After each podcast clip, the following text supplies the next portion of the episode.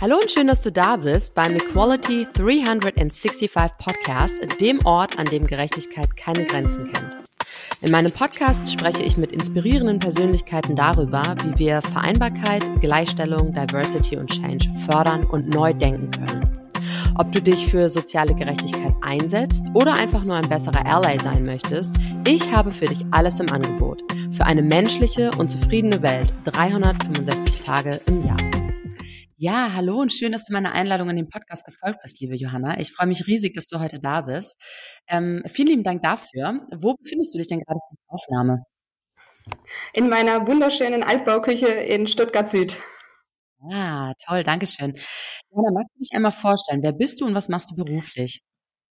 Ich bin Professorin an der ESB Business School in Reutlingen ähm, und daneben bin ich Unternehmerin, habe mein eigenes Unternehmen ähm, Talentista ähm, und begleite dort Unternehmen, die Arbeitswelt ein Stück besser zu machen. Mm, wunderschön. Ähm, magst du uns mal sagen, wer du ganz privat und persönlich bist, Johanna? Mama von zwei Kindern fällt mir da natürlich als erstes ein. Die sind auch noch relativ klein, sechs und zwei, deshalb sehr mhm. präsent in meinem Leben. Und ähm, ja, ansonsten ähm, lebenslustig, fröhlich, extrovertiert, ähm, freue mich jetzt, ähm, ich werde am Samstag 40 und ähm, mhm. habe zum ersten Mal seit langer Zeit äh, meine Mädels eingeladen, den Abend mit mir zu verbringen, weil ähm, du kannst dir sicher vorstellen, neben den anderen Sachen, äh, die auf meinem Teller sind, bleibt dafür leider sehr wenig Zeit. Umso mehr freue mhm. ich mich, ähm, dass wir es jetzt am Wochenende mal wieder schaffen. Ja, das glaube ich. Wunderschön. Ähm, ich habe in deinem LinkedIn-Profil gesehen, dass du ähm, unter anderem ja, wie du gerade auch schon beschrieben hast, du bist Hybrid Work Advisor für C-Suite Executives. Du ähm, bist datenbasierte und MitarbeiterInnen-zentrierte Organisationsentwicklerin. Du bist Speakerin, du bist Professorin für Unternehmensstrategie und Aufsichtsrätin. Ich finde das so unglaublich beeindruckend. Magst du mal deine berufliche Laufbahn beschreiben? Also wie wird man all das? Wie schafft man das in so jungen Jahren? Große Frage. Ähm, hätte ich das, also ganz wichtige Message, ähm, ich hätte das so niemals planen können. Ähm, das heißt, äh, wenn du jetzt zuhörst und äh, 25 bist und sagst, um Gottes Willen, ähm, wusste die das alles schon mit 25? Nein. Ganz klares Nein. Ähm, ich war so ein, der typische Fall, äh, der äh, weder nach dem Abi wusste, was sie machen will, noch nach dem Studium wusste, was sie machen will und während dem Studium auch ganz viel gezweifelt hat. Ähm, ich habe ähm, also ganz lustig, ich weiß es noch wie heute, wie ich nach dem Abi ähm, aus voller Überzeugung meine Matheunterlagen in die Papiertonne ähm, geschmissen habe. Also ich weiß es noch wie heute. Nicht, weil ich äh, Mathe nicht mochte, ganz im Gegenteil. Äh, ich mochte Mathe immer sehr gerne. Ähm, aber ich war einfach der festen Überzeugung, du wirst das nie wieder brauchen. Ähm, und dann habe ich tatsächlich auch ein Jahr ähm, äh, Gap, Gap Year, äh, würde man das heute nennen, gemacht. Also äh, ich war ein bisschen im Ausland, habe ein bisschen gejobbt ähm, und äh, weil, weil ich einfach diese Orientierungslosigkeit ähm, hatte, was ich studieren will. Und dann habe ich angefangen, Wirtschaftsingenieurwesen zu studieren. Needless to say, ähm, ich habe meine Matheunterlagen extrem vermisst ähm, und habe mich geärgert, dass ich sie die Tonne gekloppt habe. Aber daran sieht man einfach, ähm, dass ich da nicht jetzt den riesenstrategischen Plan hatte. Ähm, und Wirtschaftsingenieurwesen ist es tatsächlich deshalb geworden, weil ich dachte, bisschen Technik, bisschen Wirtschaft, da kannst du hinterher so gut wie alles damit machen. Ähm, und ähm, das war eigentlich für mich dann der Grund, dass ich mich dafür entschieden habe, weil ich gesagt habe, da schränke ich mich am wenigsten ein. Da bleiben noch möglichst viele Türen irgendwie geöffnet. Ähm, und das war rückblickend auch ähm, tatsächlich so.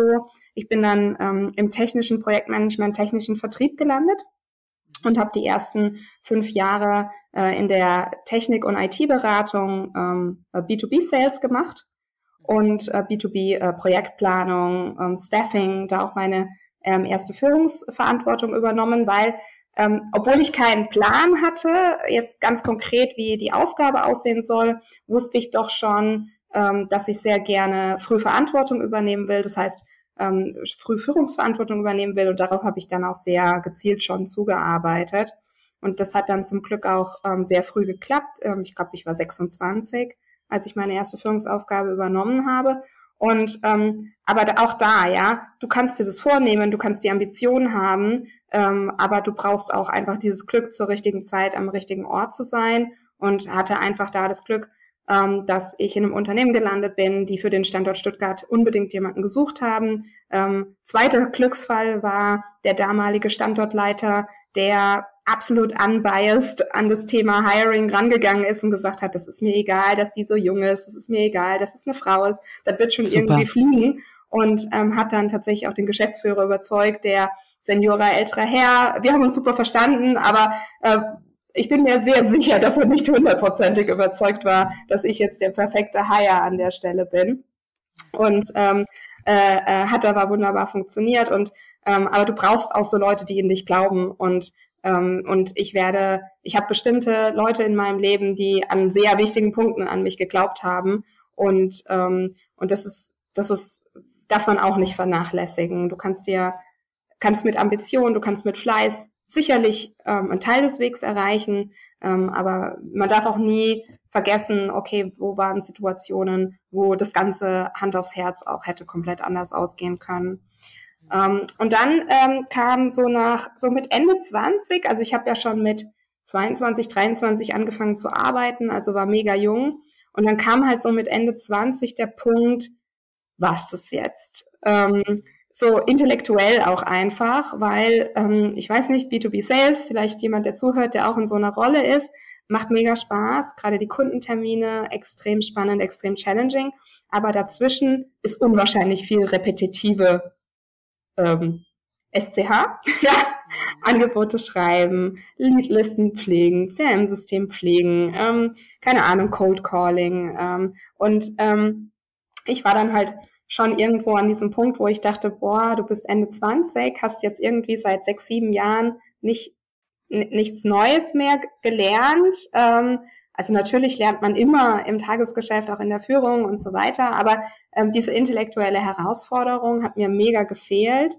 Und, ähm, und dann kam ich halt an diesen Punkt, dass ich gesagt habe, ähm, okay, du musst noch mal, willst noch mal irgendwas machen. Und ähm, dann habe ich rausgefunden, ähm, dass man eben im EU-Ausland auch nebenberuflich promovieren kann ähm, und gar nicht den Weg gehen muss, jetzt sage ich mal, an einer deutschen Universität zu promovieren ähm, und ähm, hatte auch da das Glück, ähm, dass eine gute Freundin von mir äh, gesagt hat, oh, das wird sie auch interessieren.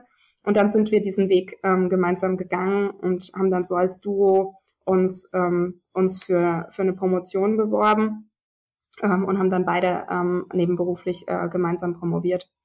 Und, ähm, und das war auch nochmal eine, eine mega herausfordernde Zeit, ähm, weil ich war, keine Ahnung, 28, 29, würde ich sagen, so roundabout.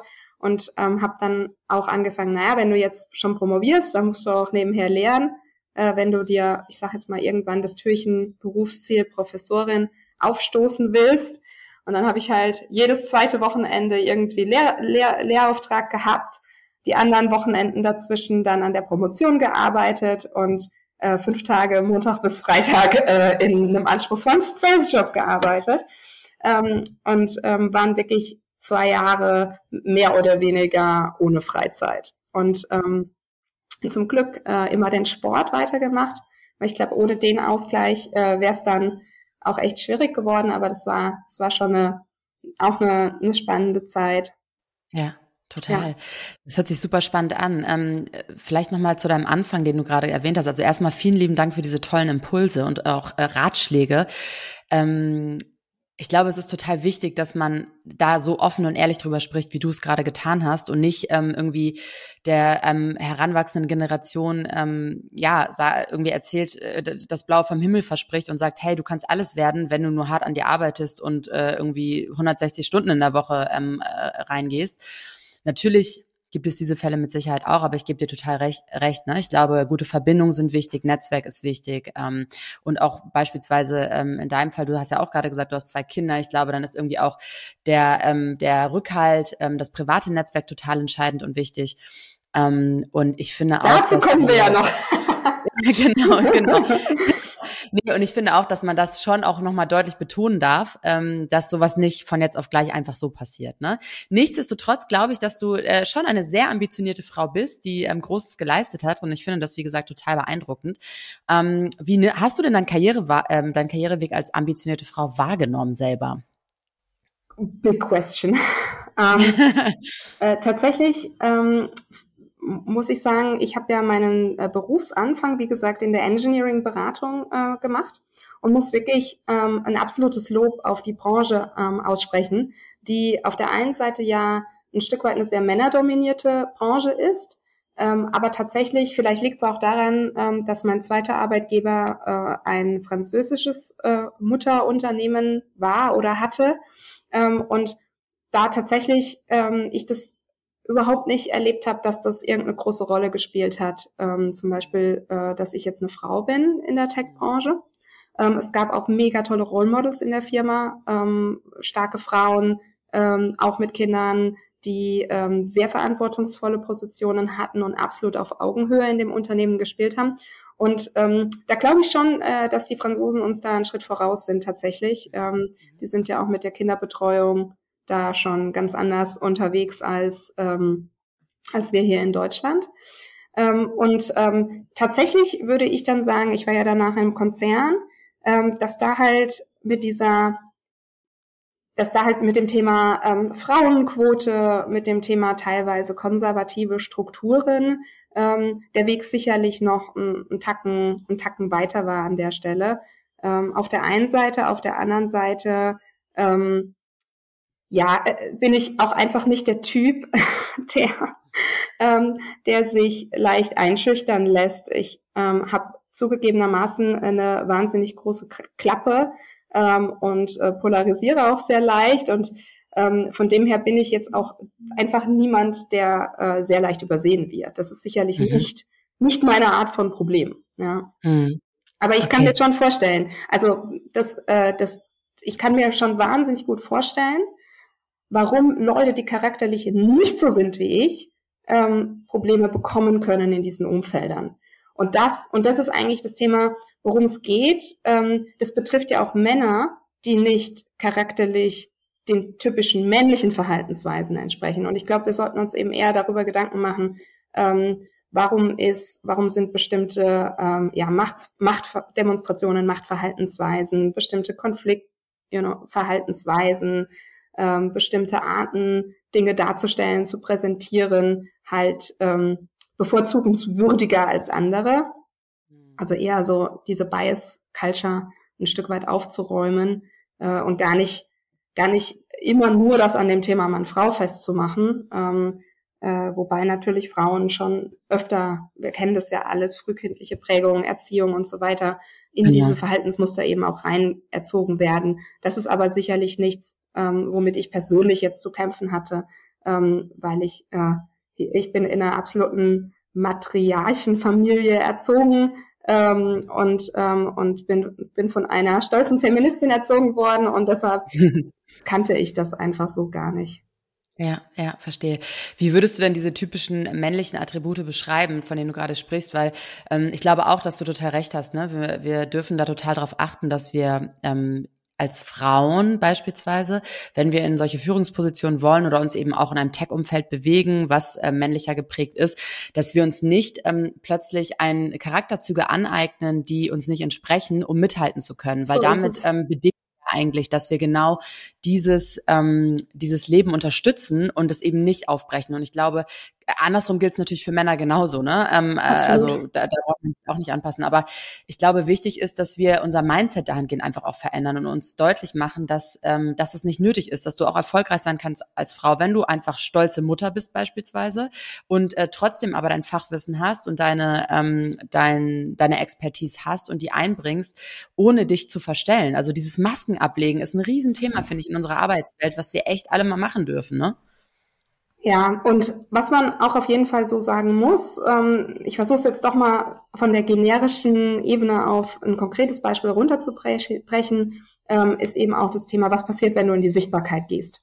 Und ähm, wie, ich, wie ich das erlebe, ist, wenn du in die Sichtbarkeit gehst, wird es immer Leute finden, die sagen, das ist super, und es wird immer Leute geben, die sagen, das ist, äh, das finde ich nicht toll. Ähm, und, ähm, und das ist, glaube ich, schon auch sowas, wo Frauen dann A, auch eher die negative Kritik ernten, weil ähm, wir es einfach nicht gewohnt sind, dass Frauen ähm, laut mit klaren Statements, mit vielleicht auch edgy Statements in die Sichtbarkeit gehen. Wir tolerieren das gesellschaftlich einfach nicht so sehr, wie wenn Männer das tun. Ähm, und das heißt, wenn du als Frau in die Sichtbarkeit gehst, kann es dir natürlich schon passieren, ähm, dass du noch mehr dieser Leute auf den Plan rufst, die sagen, was macht die da eigentlich? Ist es in Ordnung? Darf die das? Ähm, und ähm, ich hatte jetzt äh, schon auch in jüngerer Vergangenheit einige Situationen, ähm, in denen ähm, ich sehr persönlich ähm, dann in Form von Direktnachrichten oder in Form auch von Ansprache durch Kollegen, ähm, die äh, äh den, den Whiplash äh, bekommen habe und ich dann auch für einen kurzen Moment innehalten musste und mir vergegenwärtigen musste, okay, was sind meine Optionen hier? Äh, entweder ich kann mich klein machen, um diese wenigen ähm, sehr verbalen Stimmen in meinem Umfeld zufriedenzustellen und deren Ego zu streicheln, oder ich kann einfach mein Ding weiter durchziehen und bin zu dem Schluss gekommen, ich werde mein Ding weiter durchziehen. Ja, cool. Dankeschön, und, dass du diese. Ähm, und das, äh, aber das ist hart. Das ist nicht schön, ähm, eine E-Mail von einem Kollegen zu bekommen, in dem er sagt, ähm, wenn du dich hier als Experte positionierst, dann machst du uns andere Experten damit äh, klein. Und ob ich mir schon mal drüber Gedanken gemacht habe, wie unkollegial das ist, äh, mich als Expertin in einem Thema darzustellen äh, und so weiter und so weiter. Ist es schön, so eine Nachricht zu bekommen von einem Kollegen, den man fachlich auch respektiert? Nein, natürlich mhm. nicht. Aber ähm, man muss dann auch nicht ähm, die Ego-Probleme von anderen Leuten zu seinen Problemen machen. Ja, absolut, absolut. Dankeschön fürs Teilen dieser Erfahrung. Ähm, würdest du denn, würdest du denn sagen, dass du Frauen im Tech-Umfeld empfehlen würdest? Also jede 20, 25-jährige Frau, die jetzt irgendwie zu dir kommt und sagt, hey, ich habe total Bock in dem Bereich zu arbeiten, würdest du sagen, go ahead, mach es? Ja, auf jeden Oder würdest Fall. du? Mh, hm, auf okay. jeden Fall. Ähm, zum einen, weil 90 Prozent ähm, der Erfahrungen positiv sind. Ähm, das heißt, aber wir, wir Menschen sind so gestrickt, dass wir mehr auf die zehn anderen Prozent schauen und uns von denen vielleicht auch entmutigen lassen. Ähm, aber 90 Prozent der Erfahrungen sind positiv und 90 Prozent der Kolleginnen und Kollegen, mit denen ich zusammenarbeite, mit denen habe ich wunderbare, super Beziehungen. Das ist das eine, aber das andere ist auch, auch einfach, es ist so ein mega spannender Bereich, ähm, so ein mhm. zukunftsorientierter Bereich. Und ich würde äh, rückblickend ähm, tatsächlich auch Wirtschaftsinformatik sogar studieren ähm, wenn okay. ich es jetzt nochmal machen könnte, ähm, weil mir einfach auch an, an vielen Ecken und Enden ähm, jetzt ein Stück weit die Informatikkompetenz fehlt, die ich mir ähm, jetzt einfach nebenbei aneigne, was auch IO ist. Aber ähm, äh, ich finde ich würde es viel, viel cooler finden, wenn, ähm, wenn ich da tatsächlich auch schon mehr einfach aus dem Studium mitgenommen hätte. Also wenn irgendwelche ähm, äh, Frauen gerade sich fragen, Mädels sich fragen, ähm, Wirtschaftsinformatik, Informatik, ist das was für mich? Würde ich sagen, ja, beschäftige dich da unbedingt noch mehr damit. Das ist ein, ein super spannender Bereich. Mhm, Dankeschön. Ähm, wenn ich das richtig in Erinnerung habe, wir haben ja schon ein paar Mal miteinander gesprochen und ich meine, dass du aktuell in dem Bereich forscht, wie Unternehmen Performance und gleichzeitig Mitarbeiterbindung sicherstellen können. Und ähm, ich finde das total spannend, weil ich behaupten würde, dass das die Million-Dollar-Frage ist, die sich jedes Unternehmen gerade stellt. Ähm, wenn wir nicht aktuell in einer Zeit leben, in der Mitarbeiterbindung so groß ist, wie es ist, dann wann dann so, ne? Ähm, magst du uns mal so ein bisschen mehr Kontext dazu geben und auch verraten, was in dem Zusammenhang die größten Herausforderungen oder auch Erkenntnisse deiner Meinung nach sind? Jetzt hast du natürlich das Riesenfass aufgemacht. Danke für die Frage. genau deswegen habe ich dich eingeladen. Ja, also äh, völlig richtig. Es ist ein Thema, das ähm, die Unternehmen derzeit ähm, sehr, sehr stark bewegt. Und grundsätzlich ist mein Antritt an der Stelle, ähm, dass wir an vielen, vielen Stellen weg vom Bauchgefühl kommen müssen und auch in diesem Thema, obwohl es erstmal so counterintuitiv ist, mehr ähm, äh, durch Zahlen, Daten, Fakten eigentlich verstehen müssen, was in unserer Organisation passiert. Ähm, und ähm, deshalb ist es mein großer Antritt, Unternehmen hier auch Tools an die Hand zu geben, wie sie diese Datensets äh, generieren können, aber auch dann ähm, Analysen, äh, Dashboards und KPI-Systeme an die Hand zu geben, mit denen sie sehr schnell erfassen können, was passiert eigentlich gerade in meiner Company und vor allem auch an den Rändern der Employee Journey, weil ähm, ich arbeite jetzt, äh, wie, wie du richtig gesagt hast, seit zwei Jahren mit Unternehmen, ihre hybriden Arbeitsmodelle zu gestalten. Und da liegt der Fokus natürlich primär zunächst mal darauf, wie arbeiten die Mitarbeiterinnen und Mitarbeiter in meiner Organisation zusammen und funktioniert das schon gut? Stimmt die Performance, stimmt die Bindung? Ähm, aber ähm, da gehen wir derzeit noch ähm, sehr stark in das Gespräch mit den aktuellen Mitarbeitern rein. Was mir aber aufgefallen ist, ist die Fragen nach, warum kommen bestimmte Kandidaten, Kandidatinnen nicht zu uns, obwohl sie im Bewerbungsprozess vielleicht sehr weit gekommen sind ähm, Arbeitsvertrag vielleicht auch erhalten haben, beziehungsweise auch die Frage, wie gehen wir mit unseren Alumnis um? Gibt es einen vernünftigen Exit-Interview-Prozess? Was sagen uns eigentlich Leute, warum sie gehen, wo sie hingehen, was sie sich davon erhoffen? Wie können wir mit denen auch weiterhin in Kontakt bleiben? Ähm, das ist für mich auch eine riesige Fragestellung. Ähm, viele Unternehmen sagen, okay, der ist dann für mich verloren, geht so in so eine Art Blackbox. Ähm, aber die Realität, ähm, glaube ich, wird noch viel mehr aussehen, dass wir uns ähm, überlegen müssen, können wir auch mit unseren ehemaligen äh, Mitarbeitenden den Kontakt halten? Kommt er vielleicht irgendwann mal zurück? Kommt er irgendwann als Kunde zurück? Ja, äh, kommt der vielleicht als Weiterempfehler zurück, dass er uns, äh, was weiß ich, sein Kind in die Ausbildung schickt oder was auch immer. Und ähm, ich glaube, das ist auch ein Riesenpotenzial, was viele Unternehmen so noch gar nicht auf dem Schirm haben, geschweige denn schon mit einer Dateninfrastruktur ähm, versorgen. Und ähm, da sehen wir uns eben als ähm, ja, Partner, der da ganzheitlich ähm, die Employee Journey abbildet ähm, und damit eben auch unterstützt, ähm, das ganze Thema hybrides Arbeiten noch besser zum Laufen zu bringen ähm, und, und eben einfach zu schauen, wo sind ähm, Sachen, die in der Arbeitsorganisation von einem Unternehmen einfach noch nicht gut funktionieren. Ja, ähm, mhm. das kann manchmal was mit dem hybriden Arbeiten zu tun haben. Oft hat es auch gar nichts mit dem hybriden Arbeiten zu tun. Ähm, hm. Denn sonst hätten wir ja 2019 im Paradies gelebt. Ne? Also wenn die Antwort auf hm. alle Fragen des Unternehmens oder der Arbeitsorganisation im Unternehmen wären, hey, wir gehen alle fünf Tage die Woche ins Büro und dann ist die Welt in Ordnung, ähm, dann hätten wir ja 2019, wie gesagt, im Arbeitsparadies gelebt. Wir wissen ja aber, dass wir das nicht haben, sondern dass wir da auch schon Performance-Fragestellungen hatten, Bindungsfragestellungen hatten, Engagement-Fragestellungen hatten.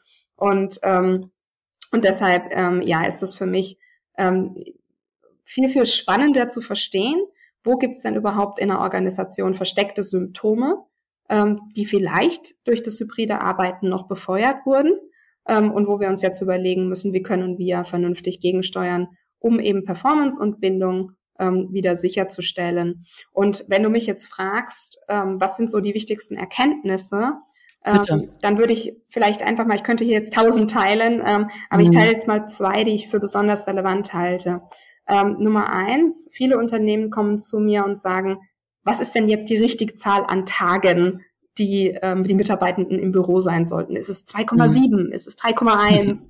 und ich sage immer, ähm, äh, A, ähm, es gibt nicht für jedes Unternehmen pauschal eine Zahl, die richtig ist, sondern vielmehr müssen wir uns überlegen, was ist denn ein Arbeitsmodell, das zur Strategie dieses Unternehmens passt? Was sind denn eure ja. Ziele? Und dann können wir uns darüber unterhalten, was sind Maßnahmen, um diese Ziele zu erreichen.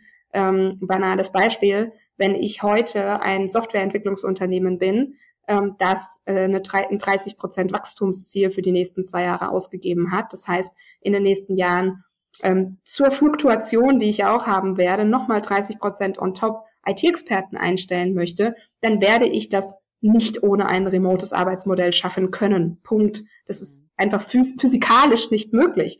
Und, ähm, und dann werde ich sicherlich ein ganz anderes Arbeitsmodell brauchen, als jetzt ein Unternehmen, das ähm, äh, ein, ein, ein Mittelständler ist, der vielleicht nur einen Fluktuationsausgleich braucht, gar keine großen personellen Wachstumsziele hat, ähm, die Wertschöpfung sehr physisch ist, äh, die Kundenbetreuung sehr physisch ist, dann liegt eben auch wahnsinnig viel in den Werten und in der Wertschöpfung auf dem physischen Kontakt. Ganz andere Grundvoraussetzungen, wenn wir uns sicherlich was ganz anderes anschauen müssen. Ähm, das ist, das ist so die eine wichtige Erkenntnis. Also nicht, nicht gieren nach dem, okay, das ist der Blueprint, der für alle funktionieren wird, weil den gibt es nicht.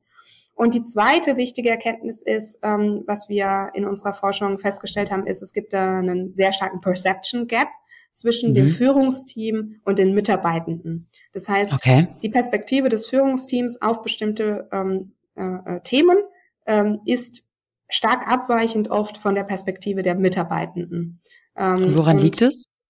Äh, das liegt einfach, dass äh, der Arbeitsalltag oft sehr unterschiedlich ist ähm, es natürlich schon auch charakterlich bestimmte Eigenschaften gibt, die du tendenziell eher bei einer Führungskraft finden wirst. Also eine, die durchschnittliche Führungskraft beispielsweise kann sich viel besser abgrenzen als der Durchschnitt, der Durchschnittsmensch einfach nur. Mhm. Die durchschnittliche mhm. Führungskraft kann wahrscheinlich besser strategisch ähm, äh, strategische Konzepte schnell und leicht erfassen als der Durchschnittsmensch. Die durchschnittliche ja. Führungskraft kann wahrscheinlich besser strukturieren und priorisieren als der Durchschnittsmensch. Das sind ja schon auch charakterliche Eigenschaften, die mich da, die, die mir dann auch geholfen haben, überhaupt erstmal Führungskraft zu werden und werden zu wollen auch, weil das ja dann auch viel zu meinem Aufgabenset gehört. Und man kann sich natürlich vorstellen, wenn ich ähm, sehr gut mich abgrenzen kann, mich sehr gut strukturieren kann, werde ich mit einem sehr free-flowing Alltag, Arbeitsalltag auch viel, viel, viel besser zurechtkommen, als wenn ich das alles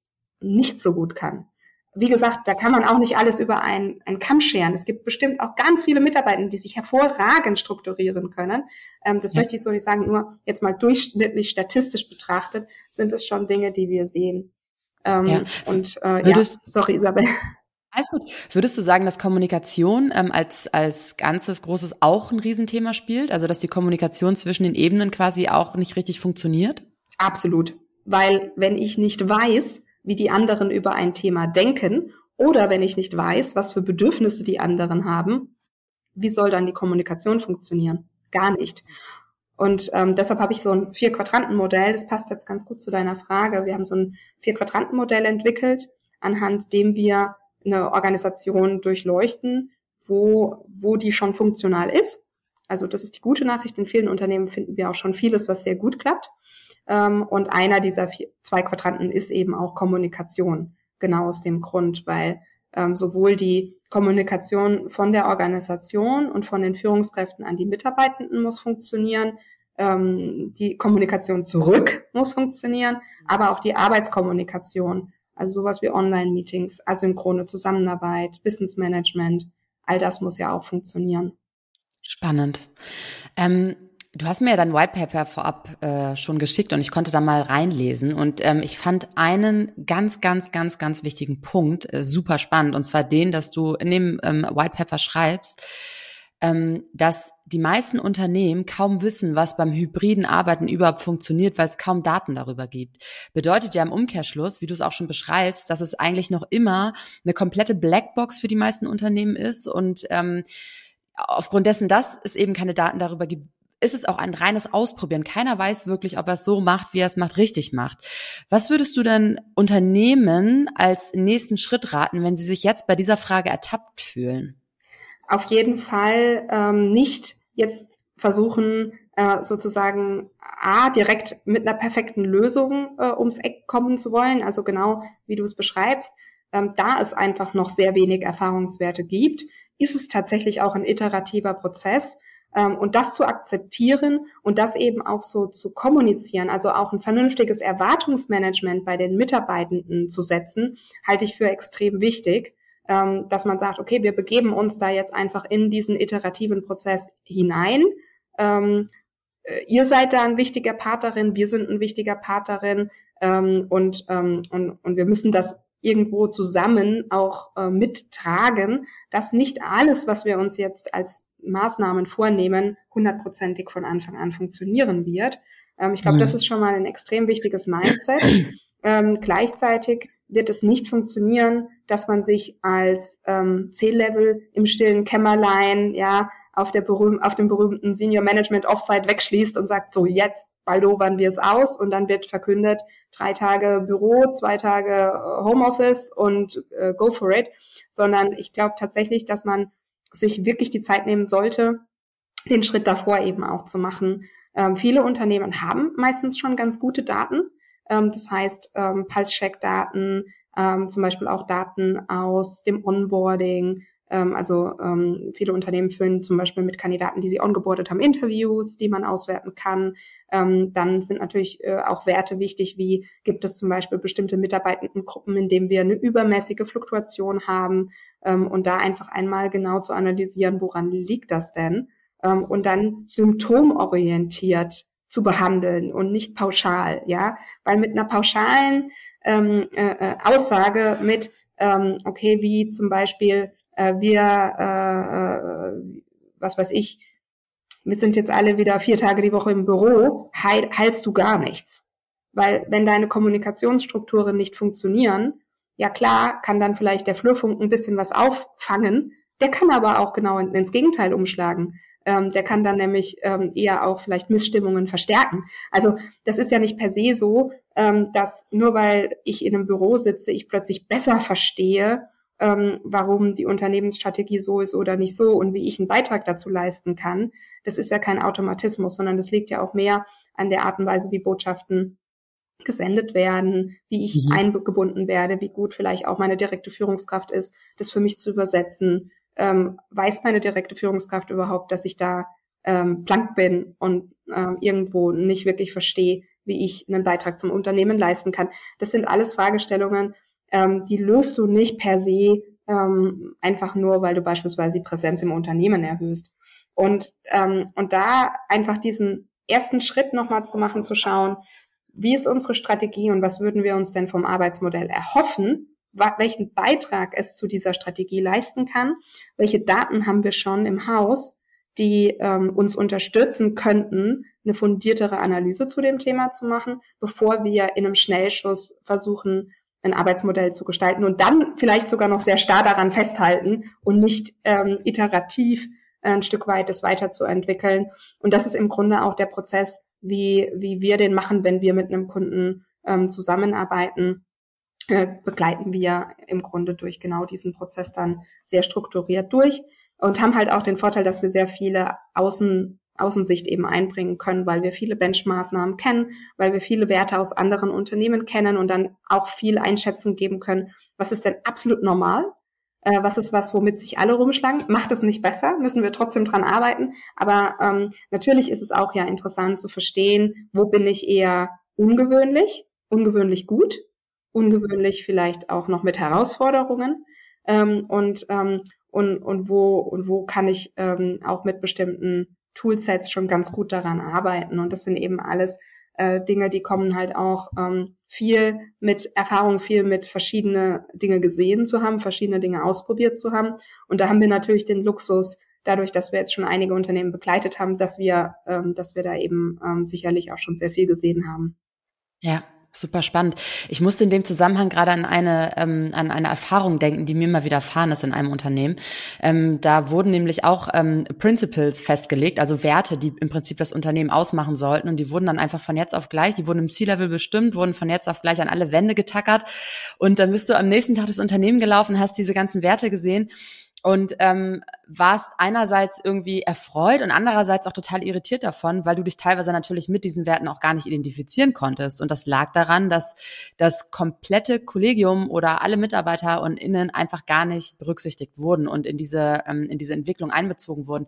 Und ich glaube, das ist natürlich in diesem großen Maße vielleicht auch gar nicht immer möglich. Ich glaube aber schon, dass gerade im Hinblick auf Mitarbeiterbindung extrem wichtig ist, dass man eben auch ähm, zumindest stichprobenweise MitarbeiterInnen befragt und die einbezieht in, äh, in solche Umsetzungen, ne? damit man Absolut. eben dafür sorgt, dass man sich damit identifizieren kann. Absolut. Und meine nächste ähm, Frage wäre dann, ähm, ja, ist schön, das an die Wände zu tackern. Ähm, mhm. äh, das meine ich auch jetzt gänzlich unironisch. Ähm, macht mhm. durchaus Sinn, die Werte auch äh, wirklich literally den Leuten vor Augen zu halten. Die viel wichtigere Frage, die ich an der Stelle ähm, dann aber auch meinen Kundinnen und Kunden stelle, ist, wie würde es für mich als Mitarbeiter denn in meinem Arbeitsalltag sichtbar werden, dass das unsere Werte sind und nicht irgendwelche anderen? Ähm, ja, super. Und dann ähm, wird es meistens sehr ruhig. Mhm. Ähm, und interessanterweise ähm, können wir das den Leuten aber meistens auch sehr gut erklären. Also mhm. die, wenn ich dann mit dem Geschäftsführer spreche und er sagt dann, okay, die Situation hat mich total gestört. Da hat mich das Verhalten der Mitarbeitenden enttäuscht beispielsweise. Und oft stellen wir dann fest, naja, wenn wir uns jetzt eure Werte angucken, dann stimmt es, dann verstehe ich, dass du enttäuscht warst, weil das ist ja auch nicht äh, jetzt das, was ihr als in dem Moment wertgetriebenes Verhalten erlebt hättet. Ähm, aber wer, wer gibt denn jetzt dieses Feedback? Und wer, äh, wer, wer, wer spielt vielleicht auch mit der direkten Führungskraft das mal durch? Guck mal, wie wäre jetzt wertorientierte Führung in dem Moment, wie hätte das funktioniert? Wie hätten wir es erklären können? Und, ähm, und da ähm, übersehen meiner Meinung nach Führungskräfte und Managementteams viel zu leicht, dass dieser Übersetzer, dass der total wichtig ist und dass, und dass das, man denkt immer, na, das, aber das ist doch klar, dass das unternehmerisches Handeln ist. Und ich so, nein, nein. Ähm, man überschätzt massiv die Fähigkeit ähm, der Menschen, konzeptionelle Dinge auf den wirklich praktischen Arbeitsalltag, aufs reale Leben zu übertragen. Und das, das ist definitiv was, wo man dann auch in der Kommunikation und in der Art und Weise, wie man damit umgeht, immer wieder diesen Übersetzer machen muss und wo die Führungskräfte deshalb halt auch verstehen müssen, ähm, wie, wie mache ich dieses, diese Übersetzungsfunktion in dem Moment. Super. Ähm, gehen wir mal davon aus, dass ein Unternehmen eben ein hybrides Arbeitsmodell für sich ähm, einführen möchte oder auch schon längst eingeführt hat und merkt, irgendwie hapert's da. Du hast ja die Roadmap to Hybrid entwickelt. Und was erwartet mich denn da ganz genau und konkret als Unternehmerin? Wir gehen dann zunächst mal in die Analyse, dass wir uns eben anschauen würden, okay, ähm, was hast du denn schon probiert? Weil die meisten Unternehmen, du hast es auch richtig gesagt, ähm, leben ja in irgendeiner Form schon ein hybrides Arbeitsmodell. Also entweder wir sind durch Corona da irgendwie reingerutscht ähm, und haben uns jetzt noch nicht ein, ich sag mal, eine neue, ähm, ja, eine, eine neue, äh, äh, wie nennen wir es, Betriebsvereinbarung gegeben oder wir haben noch keine neue Policy gemacht. Das heißt, wir sind jetzt irgendwie in so einen komischen äh, Status quo reingerutscht ähm, und wollen den jetzt wahrscheinlich irgendwie auch offizialisieren äh, oder nachschärfen. Also das ist eigentlich die Situation, die ich meistens in irgendeiner Form vorfinde. Ähm, und dann gibt's natürlich ganz viel, was wir abklopfen müssen. Einige Dinge habe ich schon gesagt, wie das Thema Strategie, wie das Thema, was erhoffen wir uns denn von unserem Arbeitsmodell? Ähm, äh, was ist eine Datenlage, auf der wir aufsetzen können? Müssen wir zunächst auch nochmal Daten erzeugen? Ähm, dafür haben wir dieses Assessment Tool ähm, äh, entwickelt. Äh, ich habe es schon mal gesagt, vier Quadranten, anhand derer wir analysieren, genau. ähm, wie der Status quo im Unternehmen einfach ist. Ähm, Worauf es dann oft noch ankommt, ist, hat das Unternehmen denn schon einen Status quo geschaffen, den es gar nicht mehr zurückdrehen kann? Ich gebe mal ein Beispiel. Ähm, ich treffe oft Unternehmen an, ähm, die mir dann sagen, ähm, ja, also ähm, wir haben hier einen großen Standort, wie können wir den jetzt wiederbeleben? Wir wollen den vielleicht auch umbauen, ähm, investieren, ähm, etc. Und dann, und dann sage ich, okay, habt ihr denn während Corona Mitarbeitende eingestellt? Mhm. Ja, klar, haben wir ganz viel Riesenwachstum, läuft super, ähm, etc. Und dann sage ich, ja, okay, wo habt ihr die denn angestellt? Ja, also in Berlin, in Hamburg, in Barcelona, ja, wow. äh, sonst mhm. wo. Und dann sage ich, okay, also nochmal kurz für mich. Also ihr habt eigentlich de facto 20 Prozent eures aktuellen Staff hat überhaupt nicht die Möglichkeit, jede Woche an diesen Standort zu kommen. Ja.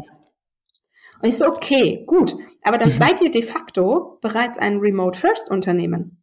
Ähm, weil wenn so ein großer Chunk von euren Mitarbeitenden bereits eigentlich fully remote arbeitet, ähm, wie wollt ihr das Rad denn zurückdrehen? Und vor allem die nächste Frage ist ja, was ist denn, wenn ich zufällig vor drei Jahren eingestiegen bin und bin deshalb an diesem Standort eingestellt worden? Gelten für mich jetzt andere Regeln als für Leute, die vor zwei Jahren und elf Monaten eingestellt ja, worden sind? Ähm, ist das fair?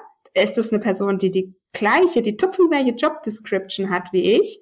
Ähm, und nur weil ich einen Monat früher eingestellt worden bin vor Corona, ähm, gelten für mich komplett andere Regeln als für diese Person würde ich interessant finden, schwierig finden ähm, und würde ich mir zumindest die Frage stellen dann als Unternehmen, was muss ich denn tun? Es ist ja auch durchaus valide, ähm, by the way, für verschiedene mitarbeitenden Gruppen verschiedene ähm, Policies zu haben. Ähm, also je größer das Unternehmen ist und je diverser auch die Jobs in diesem Unternehmen sind, desto weniger leicht wird es mir ja fallen, alle über einen Kamm zu scheren. Und deshalb ist es total okay, wenn ich einen Job habe, ähm, ähm, der eben eine sehr hohe Anwesenheit an einem bestimmten Ort erfordert, dann kann ich de facto nicht 100% remote arbeiten.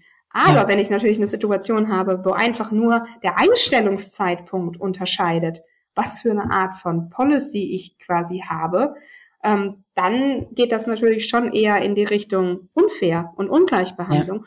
Und da würde ich mir dann halt als Überle Unternehmen mindestens mal überlegen, wie kann denn die Person von der alten Policy in die neue Policy wechseln? Unter welchen Bedingungen ist das möglich? Kann sich die Person intern auf einen Job bewerben? Wenn ja, wie oft werden solche Jobs ausgeschrieben? Ähm, äh, etc. etc. Und da muss ich tatsächlich sagen, ähm, da gibt es dann oft sehr viel zu sortieren.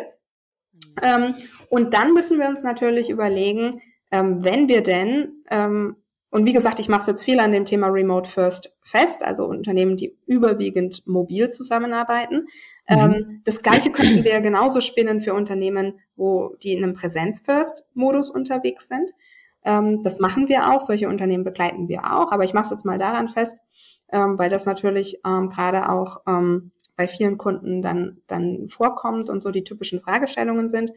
Ähm, da müssen wir uns natürlich auch überlegen, wenn wir eben uns in dieses Mobil First reinbewegen, ähm, brauchen wir ein ganz anderes Level an Intention, um eben das Thema Kommunikation und das Thema Beziehungsaufbau und Beziehungspflege in den Griff zu bekommen. Ein ganz anderes Level an Intention. Heißt für mich nicht, Beziehungspflege und Kommunikation ist nur in Präsenz möglich. Ist Quatsch. Ja, es gibt ja mittlerweile sogar ähm, einen sehr hohen Anteil der Jüngeren, ähm, die sagen, ich habe einen besten Freund, den ich online kennengelernt habe und noch nie persönlich getroffen habe. Also ähm, das, ist, das ist einfach nicht korrekt. Die Hypothese, wir können mhm. Beziehungen mhm. nur in Präsenz aufbauen, ist nicht korrekt. Und mhm. gleichzeitig ähm, ist es aber viel einfacher, viel niederschwelliger und es bedarf viel, viel, viel weniger Intention, Beziehungen ähm, in Präsenz aufzubauen. Ähm, Darf das, ich gerne einmal kurz Ja, klar, natürlich. Weil ich das total spannend finde, weil ich nämlich glaube, ähm, dass du sagst es, du bringst es super auf den Punkt. All das, was du gerade beschrieben hast, bedeutet ganz viel Aufwand für ein Unternehmen. Und so sind denn diese, sind diese Unternehmen bereit, diesen Aufwand einzugehen und auch die Kosten, die damit einhergehen, einzugehen? Das ist eine super smarte Frage und ähm, genau deshalb ähm, versuche ich mit den meisten Unternehmen genau an dieser Frage ganz, ganz früh im Prozess vorbeizukommen. Weil du musst dir klar machen, ähm, die meisten sagen, ach komm, ich mache so drei Tage Büro, zwei Tage Homeoffice, dann haben wir ein bisschen the best of both worlds, ja, mhm. äh, äh, äh, ähm, viel im Büro, aber doch ein bisschen Flexibilität, ist doch cool. Und da sage ich bei den meisten Unternehmen, gerade bei kleineren Unternehmen, also ich habe viele Kunden, die haben so 300, 400, 500 Mitarbeitende, ähm, musst du dir halt in dem Moment klar machen, ja, auf der einen Seite legst du dich damit ähm, wenig fest, kannst du ein bisschen die Vorteile von beiden Welten mitnehmen und gleichzeitig handelst du dir aber die Nachteile von beiden Welten ein. Du musst mhm. im Grunde dein Unternehmen komplett digital funktionsfähig machen, brauchst wahrscheinlich trotzdem viel Intention, damit die Leute den richtigen anderen Leuten in der Organisation noch begegnen und diese Beziehungen pflegen und das gut funktioniert. Brauchst trotzdem äh, sehr gute digitale Zusammenarbeits-, Kommunikations- und Wissensmanagement-Kanäle, weil ähm, auch wenn ich drei Tage die Woche im Homeoffice bin, muss ich komplett arbeitsfähig sein. Ähm, mhm. Und dann auf der anderen Seite brauchst du aber trotzdem eine mega Infrastruktur für die physische Zusammenarbeit. Weil, wenn mittwochs alle im Büro sind, brauchst du ja trotzdem für 80, 90, vielleicht sogar 100 Prozent deiner Mitarbeitenden einen funktionalen Arbeitsplatz. Wenn ja, du sagst, absolut. die Leute sollen zwei Tage die Woche aus dem Büro arbeiten, dann musst du den an den zwei Tagen äh, garantieren, du hast einen Sitzplatz, du hast einen höhenverstellbaren Schreibtisch, du hast deine zwei Monitore, äh, du hast Platz.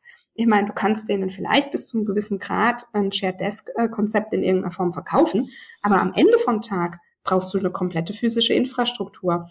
Und ähm, das ist oft eine finanzielle Frage, wo ich sage, ähm, es macht für manche Unternehmen absolut Sinn, in diesen, ich nenne es mal Vollhybriden reinzugehen. Mhm. Aber meiner Meinung nach ist es gerade, wenn ich ein kleineres Unternehmen bin, viel sinnvoller mir zu überlegen, ähm, bin ich Präsenz first oder Remote first und dann meine Infrastruktur und meine Arbeitsprozesse zunächst mal auf diese Infrastruktur auszurichten, ähm, weil das auch einfach der kosteneffizienteste Weg ist, ein hybrides Arbeitsmodell sinnvoll umzusetzen.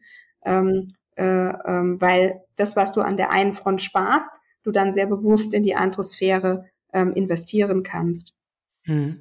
Aus Kostengründen kann ich das total gut nachvollziehen. Und gleichzeitig habe ich mich gerade gefragt, ähm, sind wir nicht aber oder leben wir nicht mittlerweile echt in einer Zeit, wo man ausschließlich mindestens hybride Arbeitsmodelle anbieten sollte? Ja, klar. Ähm, und gleichzeitig ähm, gibt es halt viele Unternehmen, ähm, die, die sind super lokal aufgestellt. Die Mitarbeitenden wurden immer regional ähm, äh, geheiert. Die Leute haben kaum weitere Pendelstrecken als mal 20, okay. 25 Minuten. Die kommen äh, gerne ins Büro, weil sie eben auch, ich sag mal, diese familiäre, diesen familiären Bezug haben. Ähm, vielleicht hat der Arbeitgeber dann auch äh, gute Kinderbetreuungsinfrastruktur selbst aufgebaut. Ähm, das heißt, da gibt's tatsächlich, ähm, wenn ich mir jetzt so einen, ich sag jetzt mal Maschinenbaubetrieb auf der Schwäbischen Alb vorstelle, da gibt's tatsächlich Unternehmen, ähm, zu denen das ähm, einfach noch immer sehr gut passt und wo eben auch einfach zum Beispiel eine Produktion da ist, die sehr stark auch nach Schichten getaktet ist, da macht es auch einfach Sinn, dass die Leute aus der Administration, die am Schluss ähm, zuarbeiten zu dieser Produktion, Planung machen für diese Produktion, Logistikprozesse machen für diese Produktion, äh, ähm, Personalprozesse machen für diese Produktion, mhm. dass die eben auch zur gleichen Zeit einfach auch arbeiten, weil äh, auch noch ein Thema, jetzt machen wir zweite Riesenfass auf, es geht ja nicht nur um räumliche Flexibilität, sondern beim hybriden Arbeiten ja auch um diese Riesenkomponente der zeitlichen Flexibilität.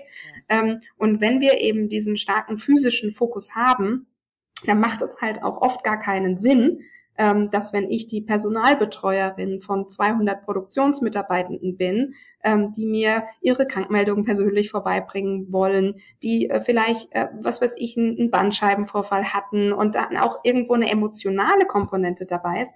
Natürlich können wir jetzt sagen, das digitalisieren wir, der kann mir das in dem Scan-Tool XYZ AI-Scanner einscannen und dann mhm. bekommt er auch auf seine Smartphone-App die Meldung, hey, ist bei mir eingegangen, äh, etc. etc. Aber ähm, das, das ist doch gar nicht das, was der Mensch, und jetzt sind wir wieder bei dem Thema Human-Centric, in dem Moment braucht. Ähm, das geht doch nicht darum, dass der mir jetzt äh, dass es funktioniert, dass der mir seine Krankmeldung übermittelt, äh, ist ein schlechtes Beispiel, weil es funktioniert mittlerweile alles eben Hintergrund digital. Aber bleiben wir mal bei dem Beispiel, bleiben wir mal bei, bei dem Beispiel dabei, sondern ähm, die emotionale Komponente ähm, ich gehe in das Büro, ich gebe die persönlich ab, da sitzt die Ute, die Ute sagt, Mensch, Michael, bist wieder da, wie geht's dir denn, wie war die OP, du, oh ja, ähm, und äh, jetzt, wann geht denn die Reha los, kriegt ihr es gut organisiert mit dem Hund, mit den Kindern, ähm, weiß der Kuckuck was, das ist pure Effektivität, weil die Bindung, die in diesem Moment in dem Mensch dann entsteht, ähm, das Gefühl, der Arbeitgeber kümmert sich um mich, das Gefühl, ähm, das, das Unternehmen interessiert sich für mich. Das gibt in dem Moment wieder so viel, ich sage mal, Fett ins Getriebe von dem Unternehmen an der Stelle, ähm, dass ich null Interesse hätte, diesen Prozess in irgendeiner Form zu digitalisieren. Ja, wir können ja ähm, von mir aus trotzdem dann gucken, was macht die Ute dann damit und ist das effizient, was sie dann danach weiterverarbeitet.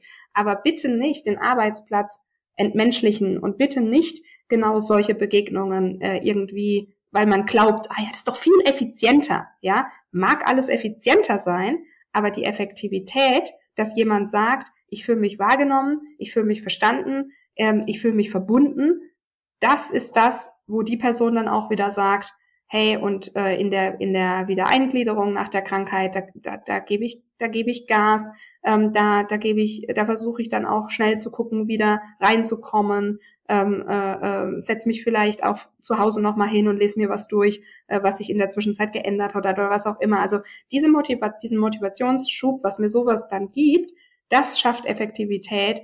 Und da verzichte ich gut und gerne ähm, auf ein paar Effizienzen, die mir vielleicht ein kleiner Zeitgewinn äh, dann an der Stelle verschaffen würden. Und das und da muss man einfach extrem tief verstehen, was ist denn das, was dieses Unternehmen zum, zum Ticken bringt. Und ähm, da gibt es definitiv für mich viele Unternehmen, die auch heute noch genauso ticken.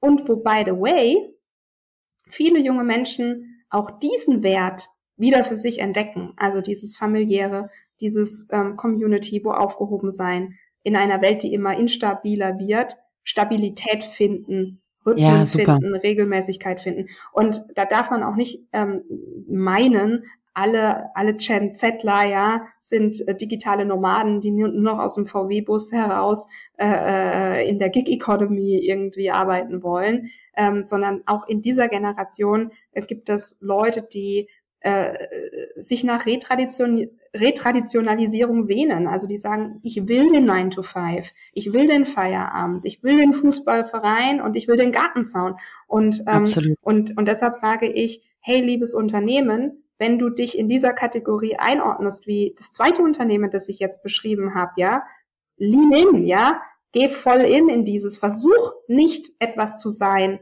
was du nicht bist, nicht bist. sondern, ja. ähm, sondern im Gegenteil, Profilierung. Ich glaube, wir müssen viel mehr profilieren und viel weniger ähm, versuchen, allen ähm, zu gefallen und alle zu an, alle anzuziehen als Arbeitnehmer, weil wenn wir versuchen, alle anzuziehen, ziehen wir am Ende niemanden an. Ja, total. Ey, das sind so tolle Impulse und ich hatte gerade einen richtigen Aha-Moment, weil ich auch immer wieder in solchen Momenten äh, wahrnehme, dass ich mich doch in einer sehr starken Bubble hier in Berlin äh, yes. bewege und ähm, genau an sowas dann überhaupt nicht denke, obwohl ich selber auch aus einer kleinen Stadt komme. Ich weiß das alles, was du erzählst, aber ne, wenn man eben in seiner eigenen Bubble so gefangen ist, dann ähm, ja. schaut man manchmal nicht so ganz über den Horizont oder in bestimmten Momenten zumindest nicht. Und du hast total recht. Ich finde, das sind so unglaublich starke ähm, und wichtige Anreize, die man echt berücksichtigen darf. Und ähm, du hast mir eine tolle Überleitung gegeben, nämlich ich habe mich gerade gefragt, wie gelingt uns denn heute ähm, und im Zeitalter der hybriden Arbeitsmodelle, wenn man jetzt mal davon ausgeht, dass man ein Unternehmen ist, was eben hybrid oder auch gar remote arbeiten möchte, der Kaffeeklatsch, dieser gute alte Kaffeeklatsch, der Mitarbeiter ja so sehr bindet, der Mitarbeiter eine Identifikationsfläche bietet, der uns im Unternehmen hält und glücklich macht. Wie, wie schaffen wir den? Das ist auch eine der Million-Dollar-Questions. Ähm, und ähm, da ist meine Antwort auf jeden Fall ähm, zweigeteilt. Also Nummer eins, ich glaube, wir müssen sehr, sehr viel Intention da reinstecken, auch in Präsenz zusammenzukommen an bestimmten wichtigen Punkten. Nicht jede Woche, vielleicht auch nicht jeden Monat, aber ich kenne viele Remote Companies, ähm, die so weit, sogar so weit gehen, ähm, unser Bereich, also wenn wir einen größeren Bereich haben, ich sage jetzt mal so 50, 100 Mitarbeitende oder sogar unsere ganze Company, wenn wir eine kleinere Company haben, kommt einmal im Quartal sehr bewusst zusammen und wir lassen an diesen Zusammenkünften viel, viel, viel Raum für gemeinsame Erlebnisse, gemeinsames Teambuilding. Wir gehen vielleicht irgendwo hin, wo wir ähm, dann auch irgendwas zusammen machen, ähm, ganz aktiv. Also ähm, das heißt, eine Remote First Company wird sich auch in Präsenz treffen. Sicherlich nicht so oft und sicherlich auch eher immer an unterschiedlichen Orten und nicht in einem festen Büro. Ähm, aber ich glaube, es ist ganz wichtig, da mit ganz viel Intention ranzugehen. Das zweite Thema ist, ähm, Unternehmen, äh, die eine Remote First ähm, Strategie haben, sollten sich definitiv gut überlegen, wie können sie auch dieses, dieses Zusammentreffen dezentralisieren. Ähm, also zum Beispiel sagen, hey, wir schicken ähm, allen Mitarbeitenden, ein, keine Ahnung, einen 5-Euro-Gutschein von Starbucks oder nehmen wir jetzt mal eine weniger loaded Company, keine Ahnung, äh, äh, Haferfreund, ja, und, ähm, äh, und, und sagen, ähm, bitte ähm, such dir äh, einen, und, und macht einen kleinen Gamification-Ansatz draus. Ja, such dir in den nächsten ähm, vier Wochen einen Mitarbeiter, mit dem du eine Gemeinsamkeit hast und triff dich dezentral mit dem auf einen Kaffee. Mhm. Warum? Das muss, mhm. dieser Austausch, der muss ja nicht an meiner Location stattfinden, ähm, sondern ich kann, ich kann ja auch sagen, hey, ihr zwei wohnt im selben Viertel, ähm, warum solltet ihr jetzt eine Stunde durch die Stadt reisen, um euch an unserem Standort zu treffen? Ihr könntet auch einfach fünf Minuten zu Fuß gehen und euch bei eurem Local Coffee Shop irgendwie treffen.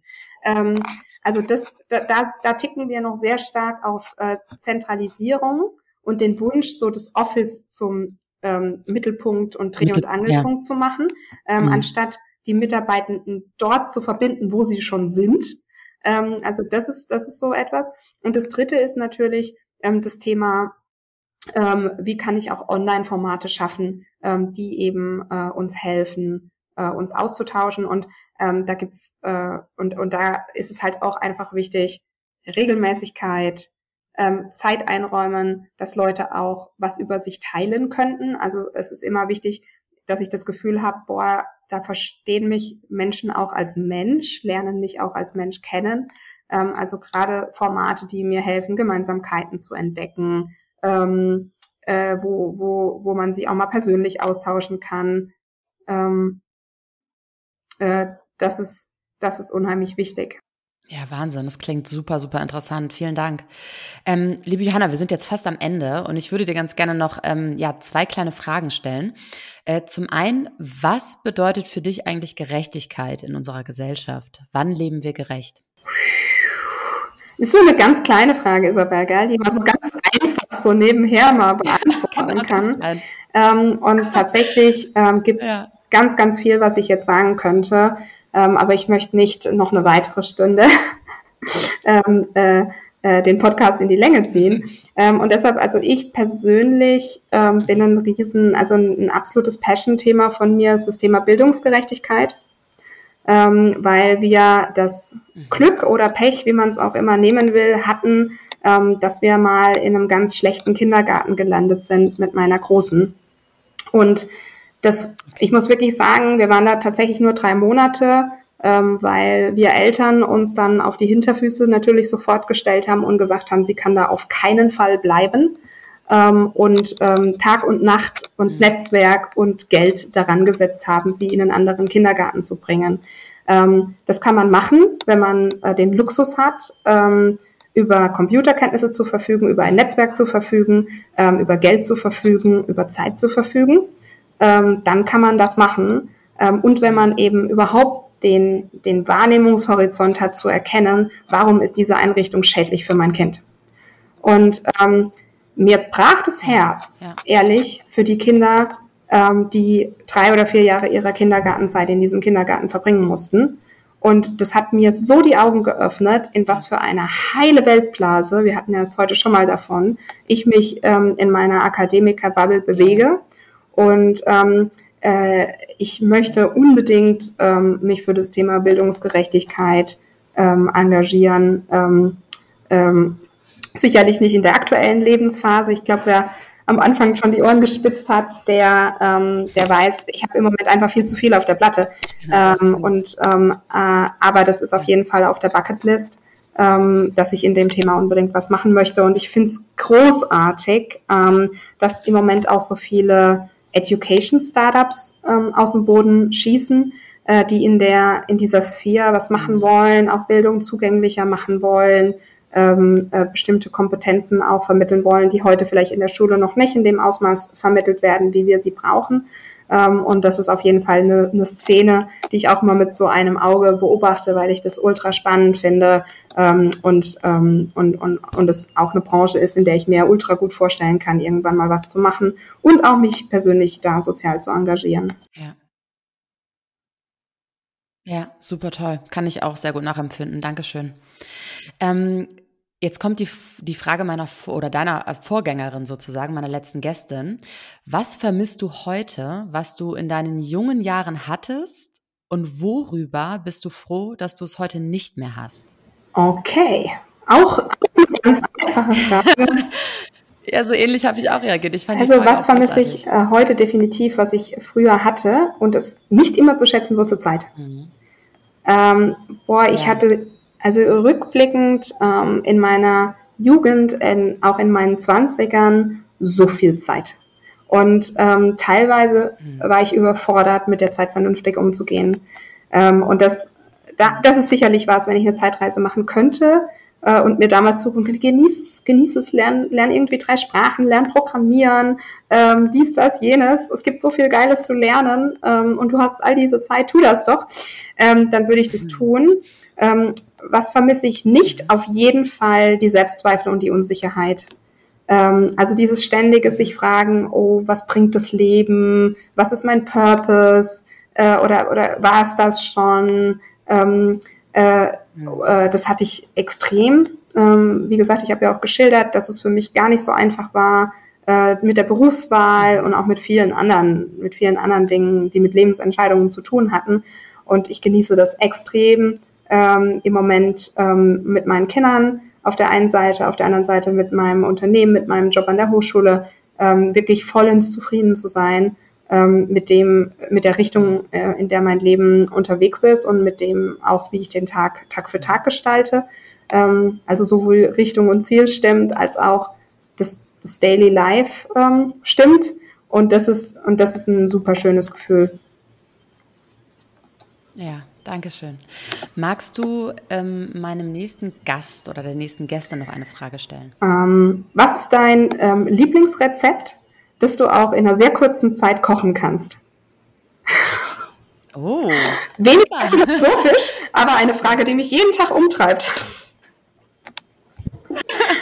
Auch super, total toll. Ich mag alle Fragen gerne und ich finde es immer extrem spannend, dass äh, diese Fragen ja so ganz unterschiedliche Menschen aus ganz unterschiedlichen Bereichen treffen und deswegen vielen lieben Dank dafür. Und generell, Johanna, danke, danke, danke für diesen tollen Austausch, für deine inspirierenden Worte, für deine ganzen tollen Impulse und auch dafür, dass du dich für dieses große Thema einsetzt und auch gleichzeitig dabei ja für MitarbeiterInnen, aber auch für Organisationen irgendwie versuchst, so eine Lanze zu brechen. Ich finde das super stark und wünsche dir ganz viel Erfolg dabei. Danke, dass du meine Gästin warst. Sehr, sehr gern. Danke für die coolen Fragen. Dankeschön. Das war schon wieder für heute. Wenn dir diese Episode gefallen hat, dann abonniere meinen Podcast und unterlasse mir gerne eine Bewertung. Bis zum nächsten Mal. Merci und bye bye.